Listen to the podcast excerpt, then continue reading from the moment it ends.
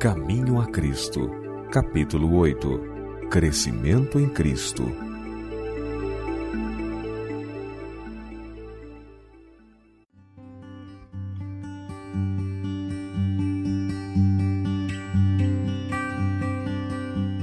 A transformação do coração, pela qual nos tornamos filhos de Deus, é na Bíblia chamada nascimento. É também comparada à germinação da boa semente lançada pelo lavrador. De igual maneira, os que acabam de converter-se a Cristo devem, como meninos novamente nascidos, 1 Pedro 2,2, crescer, Efésios 4,15, até a estatura de homens e mulheres em Cristo Jesus. Ou, como a boa semente lançada no campo, devem crescer e produzir fruto, Isaías diz que serão chamados árvores de justiça, plantação do Senhor, para que ele seja glorificado. Isaías 61, 3. Assim, da vida natural tiram-se ilustrações que nos ajudam a melhor compreender as misteriosas verdades da vida espiritual. Toda a ciência e habilidade do homem não são capazes de produzir vida no menor objeto da natureza. É unicamente mediante a vida que o próprio Deus comunicou que a planta ou o animal vivem. Assim é unicamente mediante a vida de Deus que se gera no coração dos homens a vida espiritual, a menos que o homem nasça de novo, João 3:3, ou do alto, como dizem outras versões, não pode ser participante da vida que Cristo veio trazer. Como se dá com a vida, assim com o crescimento. É Deus quem faz o botão tornar-se flor e a flor fruto. É por seu poder que a semente se desenvolve, primeiro a erva, depois a espiga e por último o grão cheio na espiga. Marcos 4, 28. E o profeta Oséias diz, referindo-se a Israel, que ele florescerá como lírio. Serão vivificados como o trigo e florescerão como a vide. Oséias 14, 5 e 7. E Jesus nos diz: Considerai os lírios como eles crescem Lucas 12, 27. As plantas e flores não crescem em virtude de seu próprio cuidado, ansiedade ou esforço, mas pelo recebimento daquilo que Deus forneceu para lhe servir a vida. A criança não pode, por qualquer ansiedade ou poder próprio, aumentar sua estatura. Do mesmo modo, não podeis vós, por vossa própria ansiedade ou esforço, conseguir crescimento espiritual. A planta e a criança crescem recebendo do seu ambiente aquilo que lhes serve a vida ar, luz do sol e alimento. O que esses dons da natureza são para o animal e a planta, é Cristo para os que nele confiam. É-lhes luz perfeita. Isaías 60, 19. Sol e escudo. Salmo 84, 11. Será para Israel como orvalho. Oséias 14, 5. Descerá como a chuva sobre a erva ceifada. Salmo 72, 6. É ele a água viva, o pão de Deus que desce do céu e dá vida ao mundo. João 6, 33. No dom incomparável de seu Filho, Deus envolveu o mundo todo numa atmosfera de graça tão real como o ar que circula ao redor do globo. Todos os que respirarem esta atmosfera vivificante hão de viver e crescer até a estatura completa de homens e mulheres em Cristo Jesus. Como a flor se volve para o sol, para que os seus brilhantes raios a ajudem a desenvolver a beleza e simetria, assim devemos nós volver-nos para o sol da justiça, a fim de que a luz do céu incida sobre nós e nosso caráter seja desenvolvido à semelhança de Cristo.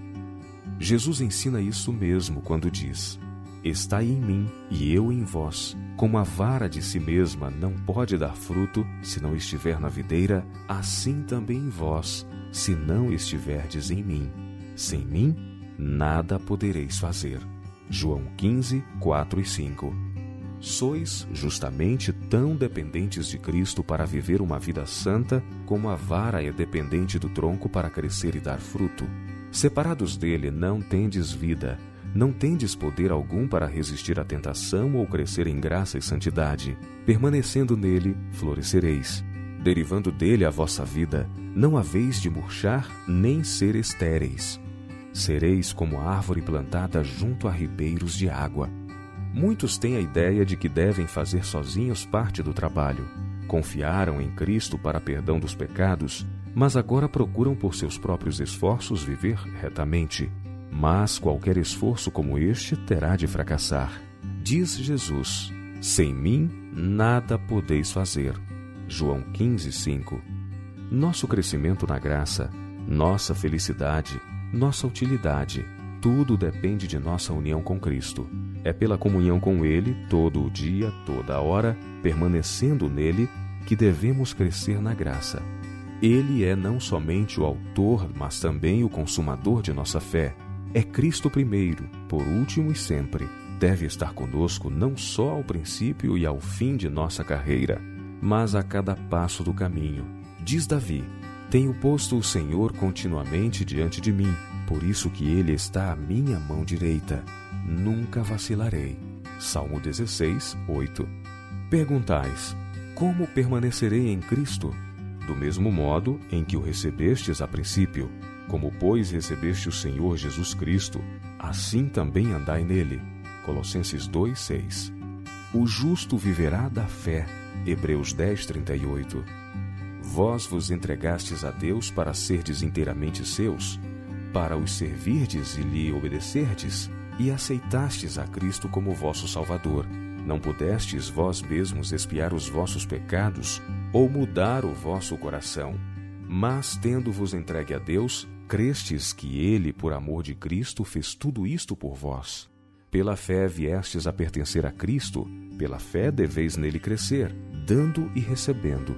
Deveis dar tudo, vosso coração, vossa vontade, vosso serviço, dar-vos a vós mesmos a Ele, para lhe obedecerdes em tudo o que de vós requer. E deveis receber tudo, Cristo, a plenitude de todas as bênçãos, para habitar em vosso coração, para ser vossa força, vossa justiça, vosso ajudador constante, a fim de vos dar poder para obedecerdes. Consagrai-vos a Deus pela manhã. Fazei disto vossa primeira tarefa. Seja vossa oração. Toma-me, Senhor, para ser teu inteiramente. Aos teus pés deponho todos os meus projetos. Usa-me hoje em teu serviço permanece comigo e permite que toda a minha obra se faça em ti. Esta é uma questão diária. Cada manhã consagrai-vos a Deus para esse dia. Submetei-lhe todos os vossos planos para que se executem ou deixem de se executar, conforme o indique a sua providência. Assim, dia a dia, podereis entregar às mãos de Deus a vossa vida, e assim ela se moldará mais e mais segundo a vida de Cristo. A vida em Cristo é uma vida de descanso. Pode não haver êxtase de sentimentos, mas deve existir uma constante e serena confiança. Vossa esperança não está em vós mesmos, está em Cristo.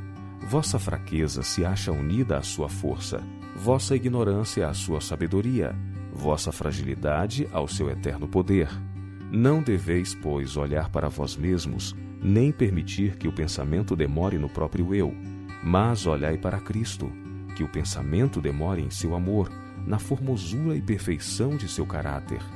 Cristo em sua abnegação, Cristo em sua humilhação, Cristo em sua pureza e santidade, Cristo em seu incomparável amor. Este é o tema para a contemplação da alma. É amando-o, imitando-o, confiando inteiramente nele, que a vez de ser transformados na sua semelhança. Diz Jesus: Permanecei em mim estas palavras dão ideia de repouso, firmeza, confiança. Outra vez ele convida: Vinde a mim e encontrareis descanso para a vossa alma. Mateus 11, 28 e 29. As palavras do salmista exprimem o mesmo pensamento. Descansa no Senhor e espera nele. Salmo 37, 7. E Isaías dá a certeza: No sossego e na confiança estaria a vossa força. Isaías 30, 15. Este descanso não se encontra na inatividade, pois que no convite do Salvador, a promessa de descanso está unida ao chamado para o trabalho. Tomai sobre vós o meu jugo, e encontrareis descanso. Mateus 11, 29. O coração que mais plenamente descansa em Cristo será o mais zeloso e ativo no labor por ele. Quando o pensamento se concentra no próprio eu, é afastado de Cristo. A fonte de vigor e vida. Por isso é constante empenho de Satanás conservar a atenção desviada do Salvador e evitar assim a união e comunhão da alma com Cristo. Os prazeres do mundo, os cuidados, perplexidades e pesares da vida, as faltas alheias ou nossas próprias faltas e imperfeições, para uma destas coisas ou todas elas, procurará ele distrair a atenção. Não vos deixeis desviar por seus artifícios. Muitos que são realmente conscienciosos e que desejam viver para Deus são por ele muitas vezes levados a demorar o pensamento em suas próprias faltas e fraquezas e assim, afastando-os de Cristo, esperam alcançar a vitória. Não devemos fazer de nós mesmos o centro, nutrindo ansiedade e temor quanto à nossa salvação. Tudo isso desvia a alma da fonte de nosso poder. Confiai a Deus a preservação de vossa alma, e nele esperai. Falai e pensai em Jesus, que o próprio eu se perca nele. Ponde de parte a dúvida, despedi vossos temores. Dizei com o apóstolo Paulo: Vivo não mais eu, mas Cristo vive em mim. E a vida que agora vivo na carne, vivo-a na fé do Filho de Deus, o qual me amou e se entregou a si mesmo por mim. Gálatas 2, 20. Repousai em Deus. Ele é capaz de guardar aquilo que lhes confiastes. Se vos abandonardes em suas mãos, ele vos tornará mais que vencedores por aquele que vos amou. Quando tomou sobre si a natureza humana, Cristo ligou a si a humanidade por um vínculo de amor que jamais pode ser partido por qualquer poder, a não ser a escolha do próprio homem. Satanás apresentará constantemente engodos para nos induzir a romper esse laço, escolher separar-nos de Cristo. É aqui que temos necessidade de vigiar, lutar, orar, para que nada nos seduza a escolher outro Senhor, pois que estamos sempre na liberdade de o fazer. Mas conservemos os olhos fitos em Jesus, e Ele nos preservará. Olhando para Jesus, estamos seguros coisa alguma nos poderá arrebatar de sua mão. Contemplando-o constantemente, seremos transformados de glória em glória na mesma imagem, como pelo Espírito do Senhor. 2 Coríntios 3,18 Foi assim que os primeiros discípulos alcançaram a semelhança com o amado Salvador. Quando ouviram as palavras de Jesus, sentiram a necessidade que tinham dele. Buscaram-no, acharam-no, seguiram-no estavam com ele em casa, à mesa, no aposento particular, no campo. Associavam-se a ele como discípulos com seu mestre, de seus lábios recebendo diariamente lições de santa verdade. Olhavam para ele como servos para seu senhor a fim de saber quais os seus deveres. Esses discípulos eram homens, sujeitos às mesmas paixões que nós. Tiago 5,17 tinham de travar contra o pecado a mesma luta que nós. Necessitavam da mesma graça para viver vida santa. Mesmo João, o discípulo amado, aquele que mais plenamente refletia a semelhança do Salvador, não possuía naturalmente aquele caráter amável. Era não somente presumido e ambicioso de honras, mas impetuoso e ressentido quando o ofendiam. Quando, porém, lhe foi manifestado o caráter daquele que é divino, viu sua própria deficiência e humilhou-se ante esse conhecimento. A fortaleza e a paciência, o poder e a ternura, a majestade e a mansidão que contemplava na vida diária do Filho de Deus encheram-lhe a alma de admiração e amor. Dia a dia seu coração era atraído a Cristo até perder de vista a si próprio, pelo amor ao Mestre. Seu temperamento ressentido e ambicioso cedeu ao poder modelador de Cristo. A influência regeneradora do Espírito Santo renovou-lhe o coração. O poder do amor de Cristo operou a transformação do caráter. Este é o resultado certo da união com Jesus. Quando Cristo habita o coração, transforma-se toda a natureza. O Espírito de Cristo, seu amor, abranda o coração, subjuga a alma e ergue os pensamentos e desejos para Deus e para o céu. Quando Cristo ascendeu para o céu, seus seguidores continuaram ainda a sentir-lhe a presença. Era uma presença pessoal, cheia de amor e luz. Jesus, o Salvador, que com eles havia andado, falado e orado, que lhes inspirara esperança e conforto ao coração, fora levado ao céu, quando seus lábios proferiam ainda a mensagem de paz, e enquanto a nuvem de anjos o recebia, vieram até eles os assentos de sua voz. Eis que estou convosco todos os dias até a consumação dos séculos. Mateus 28, 20. Ascendera ao céu em forma humana. Sabiam que estava perante o trono de Deus, ainda como amigo e salvador seu, que sua simpatia não se havia alterado, que continuava identificado com a sofredora humanidade. Estava apresentando perante Deus os méritos de seu próprio precioso sangue, mostrando suas mãos e pés feridos, em lembrança do preço que pagara por seus remidos. Sabiam que ascendera ao céu a fim de lhes preparar lugar, e que voltaria e os levaria para si. Quando se reuniam depois da ascensão, estavam ansiosos por apresentar as suas petições ao Pai em nome de Jesus. Com solene reverência se prostravam em oração, repetindo a promessa: Tudo quanto pedirdes a meu Pai, em meu nome, ele vo-lo há de dar. Até agora, nada pedistes em meu nome. Pedi e recebereis, para que a vossa alegria se cumpra. João 16, 23 e 24. Estendiam cada vez mais alto a mão da fé, com o poderoso argumento: É Cristo quem morreu, ou antes, quem ressuscitou dentre os mortos, o qual está à direita de Deus e também intercede por nós. Romanos 8:34. E o Pentecostes lhes trouxe a presença do Consolador, do qual Cristo dissera: Estará entre vós. João 14:17. E dissera mais: Digo-vos a verdade, que vos convém que eu vá, porque se eu não for, o Consolador não virá a vós, mas se eu for, enviá-lo-ei.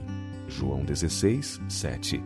Daí por diante, por meio do Espírito, Cristo habitaria continuamente no coração de seus filhos. Sua união com ele era mais íntima do que quando estava pessoalmente com eles. A luz, o amor e o poder de Cristo que neles habitava se refletiam em sua vida, de maneira que os homens vendo-os se maravilhavam e tinham conhecimento de que eles haviam estado com Jesus. Atos 4:13. Tudo o que Cristo foi para os primeiros discípulos deseja ser para seus filhos hoje, pois naquela última oração, rodeado do pequeno grupo de discípulos, disse: Não rogo somente por estes, mas também por aqueles que pela sua palavra hão de crer em mim. João 17, 20. Jesus orou por nós, pedindo que fôssemos um com Ele, assim como Ele é um com o Pai. Que união é esta? Disse o Salvador de si mesmo. O Filho por si mesmo não pode fazer coisa alguma. João 5,19. O Pai que está em mim é quem faz as obras. João 14,10. Habitando, pois, Cristo em nosso coração, operará em nós tanto o querer como o efetuar, segundo a sua boa vontade. Filipenses 2,13. Trabalharemos como ele trabalhou, manifestaremos o mesmo Espírito. E assim, amando-o e nele permanecendo, havemos de crescer em tudo naquele que é a cabeça, Cristo. Efésios 4, 15.